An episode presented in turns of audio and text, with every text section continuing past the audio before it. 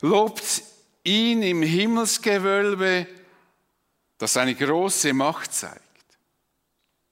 Lobt ihn für seine gewaltigen Taten, lobt ihn, denn seine Größe ist unermesslich.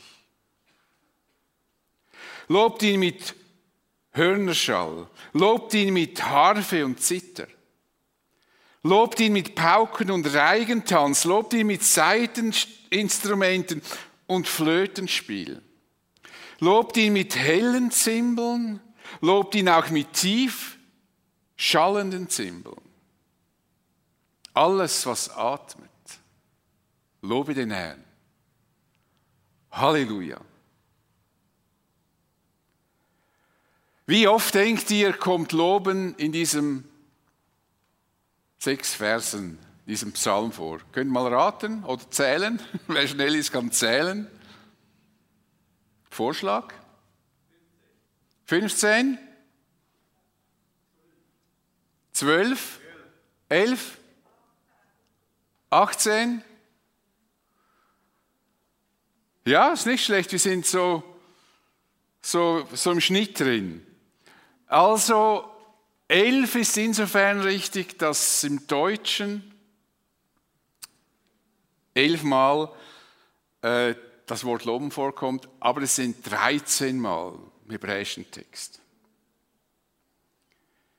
Zweimal als Ausruf. Halleluja, Halleluja. Das würde man übersetzen, das hat man jetzt als Ausruf so stehen lassen, das ist der Hebräisch, das würde heißen, lobt Jahwe, den Gott Israels. Halleluja heißt, lobt Jahwe. Aber das hat man so stehen lassen, weil das so ein Aufruf, Halleluja.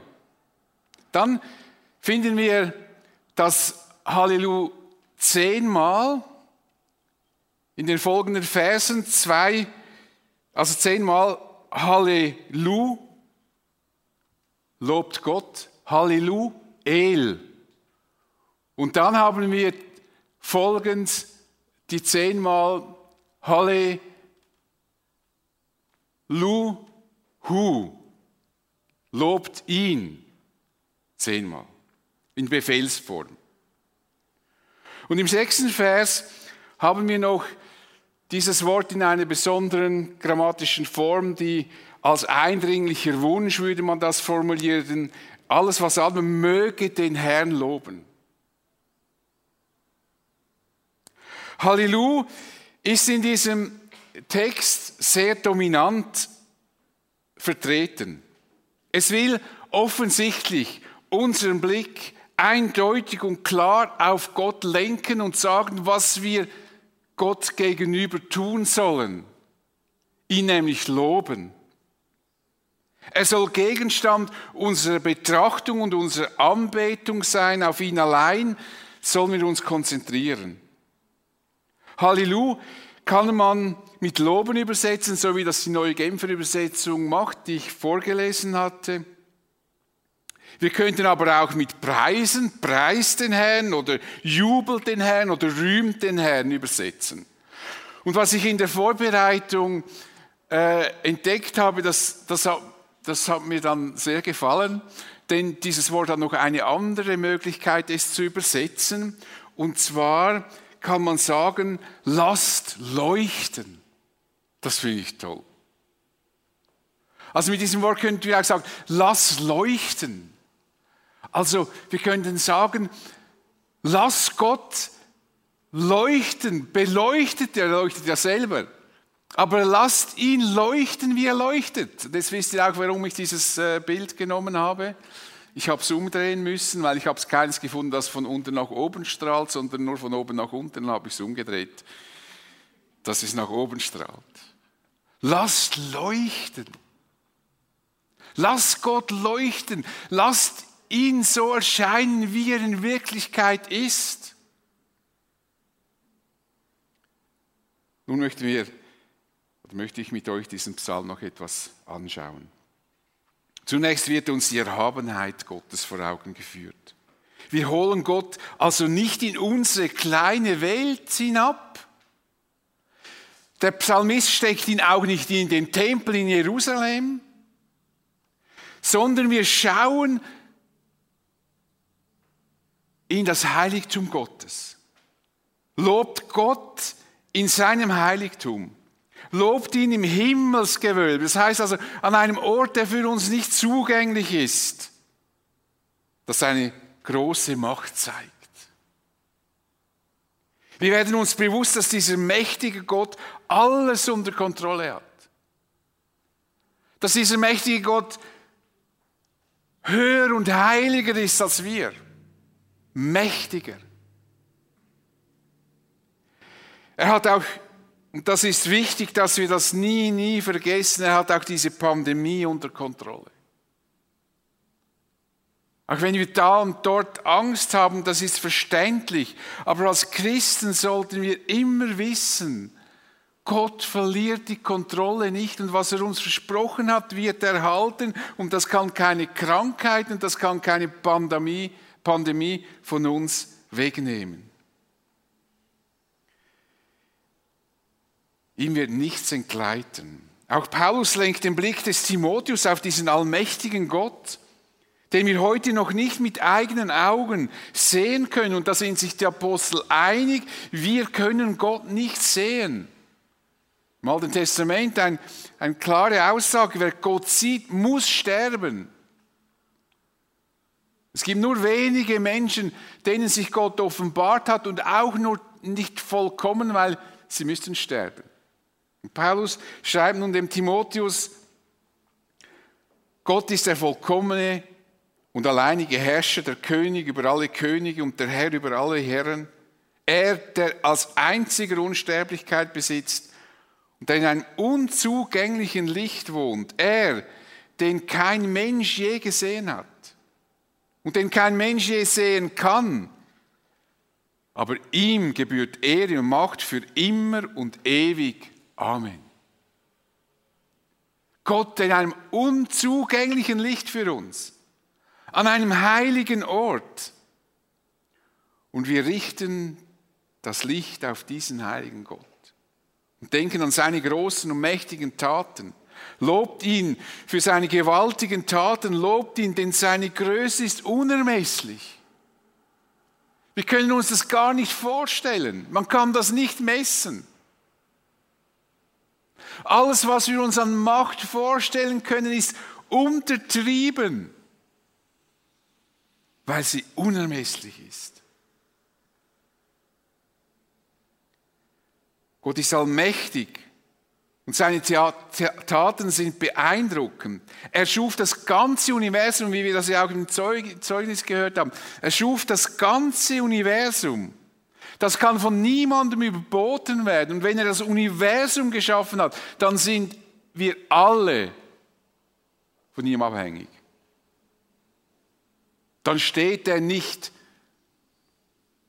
dann ist er nicht ein Teil der Schöpfung, sondern ist der Schöpfer der Schöpfung. Das ist ein großer Unterschied.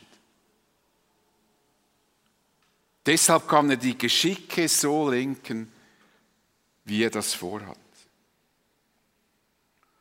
Und er wirkt bis heute in dieser Welt. Am Pfingsten, als die Jünger geleitet durch den Heiligen Geist sprachen, sagten die Leute, die ihnen zuhörten, wir hören sie in unseren Sprachen die großen Taten Gottes verkünden. Vermutlich sprachen sie darüber, wie Gott das Volk Israel über Jahrhunderte geführt und geleitet hat. Auch heute Morgen haben wir Zeugnisse gehört, wo wir doch alle wissen, auch wenn es nicht spektakuläre Dinge sind, doch in vielen Bereichen unseres Lebens erfahren wir, dass wir von Gott begleitet und bewahrt sind. Gott wirkt bis heute. Seine großen Taten kennen wir. Doch am Pfingsten wurde auch über die größte Tat, die Gott für uns getan hat, gesprochen die Tat, dass der Schöpfer seinen Sohn in diese Welt sandte, damit wir uns mit ihm versöhnen können. So sagte Petrus am Pfingsten den Menschen, die zusammengelaufen waren, wer den Namen des Herrn anrufen wird, der soll gerettet werden. Die Rettung ist das, die größte Tat Gottes, die uns persönlich betrifft. Es ist unermesslich, was Gott für uns getan hat, indem er seinen Sohn für uns opferte. Und Paulus schreibt den Christen in Rom, Gott, der seinen eigenen Sohn nicht verschont hat, sondern hat ihn für uns alle dahingegeben. Wie sollte er mit ihm uns nicht alles schenken? Das ist die größte, größte Tat, die Gott für uns getan hat. Und wenn damals das schon geschehen wäre mit Jesus, dann würde der Psalmist ganz bestimmt, der Psalmist ganz bestimmt an diese große Tat Gottes denken. Es gibt für uns keine größere Tat, die Gott für uns getan hat, als dass er seinen Sohn für uns am Kreuz sterben ließ, damit wir uns mit ihm versöhnen können. Es gibt keine größere Tat. Alles, was wir mit Gott erleben, alles, was wir uns erzählen können, was Gott uns noch tut, wie er uns führt und leitet, das ist alles wunderbar, aber das übertrifft nie, was er uns geschenkt hat in Christus, nie. Dieses Geschenk, das wir durch Jesus Christus erhalten haben, sollte Zentrum unseres Lebens und Zentrum unseres Lobes sein. Und deshalb freut es mich immer, dass auch unsere, unsere Musikleute darauf schauen, dass das Erlösungswerk von Jesus in der Anbetung vorkommt. Dass wir nicht nur singen, dass Gott Liebe ist, was alles stimmt, sondern dass auch das Kreuz vorkommt, dass Jesus vorkommt. Das ist das Zentrum und das Fundament unseres Glaubens. Das ist die größte Tag Gottes, die wir uns nicht genug in Erinnerung rufen können. Die Grundlage unseres Lebens und unseres Glaubens. Es ist kein Nebenschauplatz. Es ist der Schauplatz schlechthin dass Jesus für uns starb. Und wenn du dieses Geschenk noch nicht angenommen hast, wenn du fromm, aber nicht wiedergeboren bist, dann kannst du heute Jesus in dein Leben einladen, so wie das Petrus den Menschen damals schon gesagt hat. Und dann wird diese große Tat Gottes damals in Jerusalem, als er seinen Sohn opferte, heute in deinem Leben unglaubliche Auswirkungen haben. Du wirst ewiges Leben bekommen. Das ist rettender Glaube. Nun sagt der Psalmschreiber, wie wir Gott loben sollten. Und bestimmt war er sich dessen bewusst, dass wir Gott durch unser ganzes Leben loben, wie wir leben. Er wusste bestimmt, dass wir Gott Ehre geben, wenn wir ein Leben führen, das ihm gefällt wenn wir seine Gebote berücksichtigen, so wie er sich das Leben gedacht hat.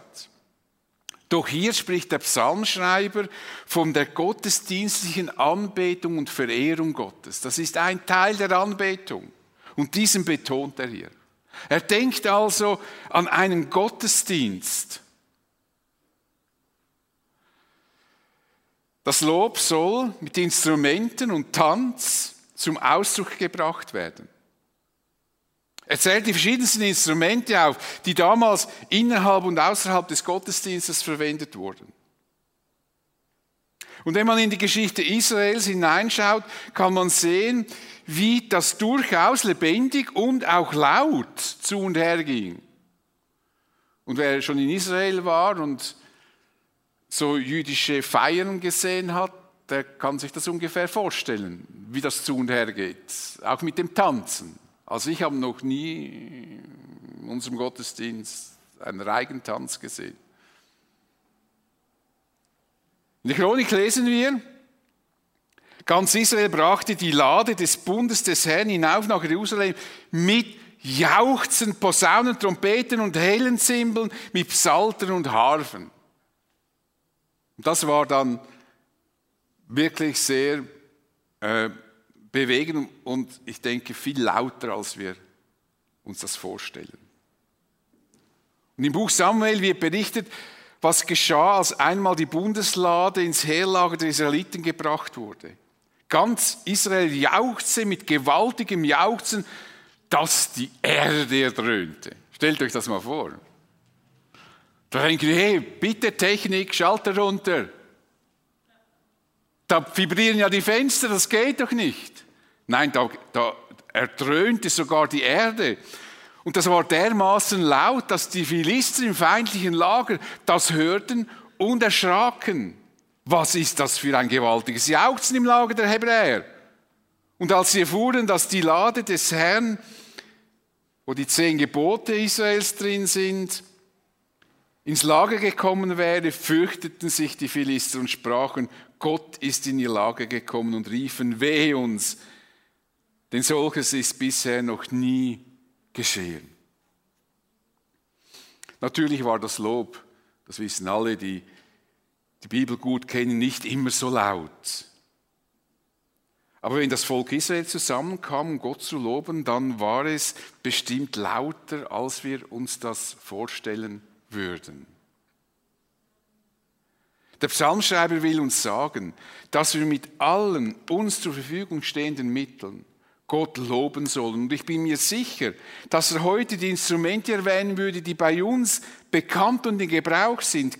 Zum Beispiel Gitarre, Klavier, Schlagzeug, Bass. Und ich habe nie so richtig verstanden, ich muss gestehen, mein Lieblingsinstrument ist Schlagzeug. Hätte ich als, als, als Kind äh, das Instrument spielen dürfen, das ich wollte, dann hätte ich zu 100% Schlagzeug gelernt. Aber das war nicht möglich, dann habe ich halt Flöte und Querflöte gelernt. Aber der Motivationsschub war nicht so hoch. Noch heute, wenn ich Musik höre, achte ich auf den Schlagzeuger. Das fasziniert mich einfach.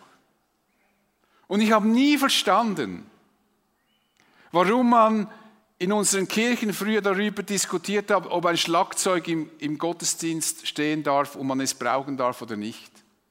Weil dann wusste ich nie, wie soll ich dann diesen Psalm 150 verstehen?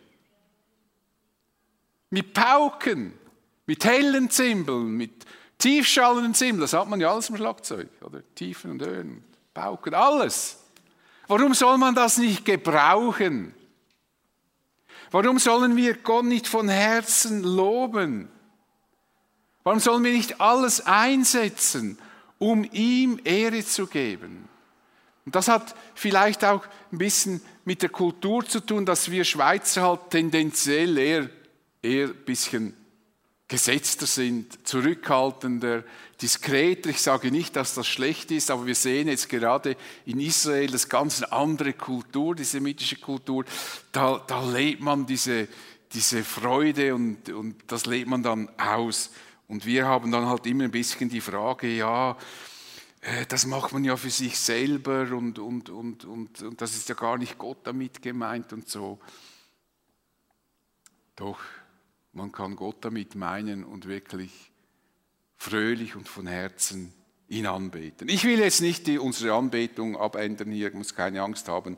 Ich will nur uns darauf aufmerksam machen, was uns die Bibel hier an dieser Stelle eigentlich für, ein, für, ein, für eine Botschaft gibt. Das Wichtigste ist nicht, welche Instrumente wir jetzt genau verwenden, wir haben die ja gar nicht mehr alle, die, die der Psalmist. Das Wichtige ist, dass er uns sagen will, mit allem, was uns zur Verfügung steht, sollen wir Gott ein riesig großes Lob entgegenbringen. Er soll erstrahlen in unserer Mitte. Wer soll nun Gott loben? Die Antwort ist kurz und eindeutig. Alles, was Odem hat, so Luther, lobe den Herrn. Mit anderen Worten, jeder Mensch ist aufgefordert, Gott zu loben. Denn Gott ist der, der uns diesen Odem geschenkt hat. Bei der Erschaffung der, der Menschen wird berichtet, Gott der Herr blies dem Menschen den Odem des Lebens in seine Nase und so war der Mensch ein lebendiges Wesen. Also die Praktisch alle Ausleger sind sich einig, man könnte hier sagen, ja, also Odem, Atem, das sind auch alle Tiere und so weiter. Äh, was man auch, was keine schlechte Idee ist, aber die Ausleger sind sich da einig, es ist der Mensch gemeint. Odem steht für den Menschen. Der Mensch ist in erster Linie aufgerufen, Gott die Ehre zu erweisen. Alles, was Odem hat, alles, was atmet, soll Gott loben. Vielleicht werden wir, wenn wir einmal vor Gott stehen werden, und das wird für uns, glaube ich, schon, wenigstens für mich, ein verblüffender Moment sein, wenn wir den sehen, an den wir ein Leben lang glaubten. Und wenn wir seine Herrlichkeit sehen, von der wir so oft gelesen haben, und dann sehen wir ihn mit eigenen Augen und denken, so etwas hätte ich mir nie vorgestellt. So heilig, so gerecht. Ich habe schon eine große Vorstellung von Gott gehabt, aber so etwas konnte ich mir nie und nimmer vorstellen. Und dann werden wir vielleicht denken, wenn uns das klar gewesen wäre, hätten wir vielleicht Gott noch mehr gelobt auf dieser Erde.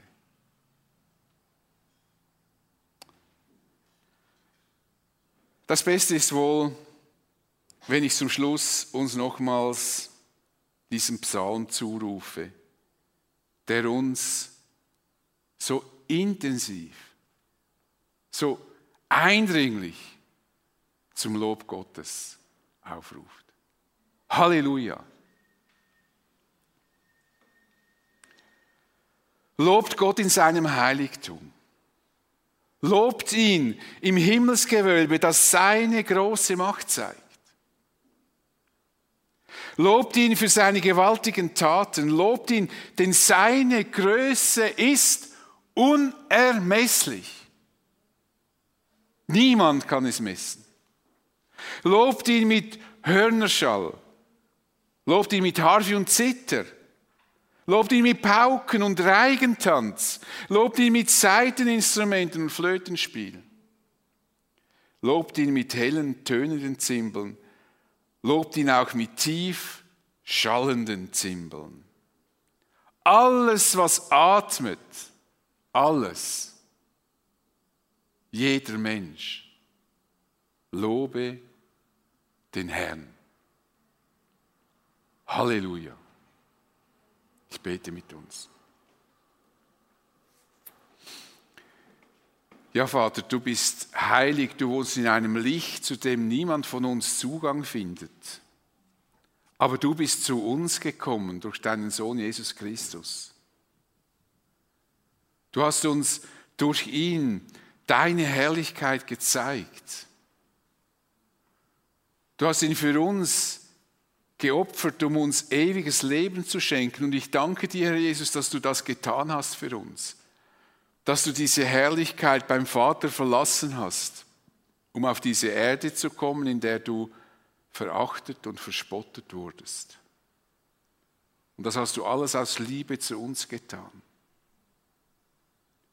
Und Herr, ich finde es manchmal selber, wie trocken dass ich bin, wenn ich mich bei dir bedanke. Aber ich bin froh, dass du auch mein Herz siehst. Und du siehst, ob das Lob und der Dank wirklich von Herzen kommt. Und schenke, dass wir auch als Gemeinde eine Gemeinde sind, die das ausstrahlt, die die Scheinwerfer immer auf dich gerichtet hält und dir das Lob und die Ehre bringt, das nur du in diesem Ausmaß verdienst. Amen.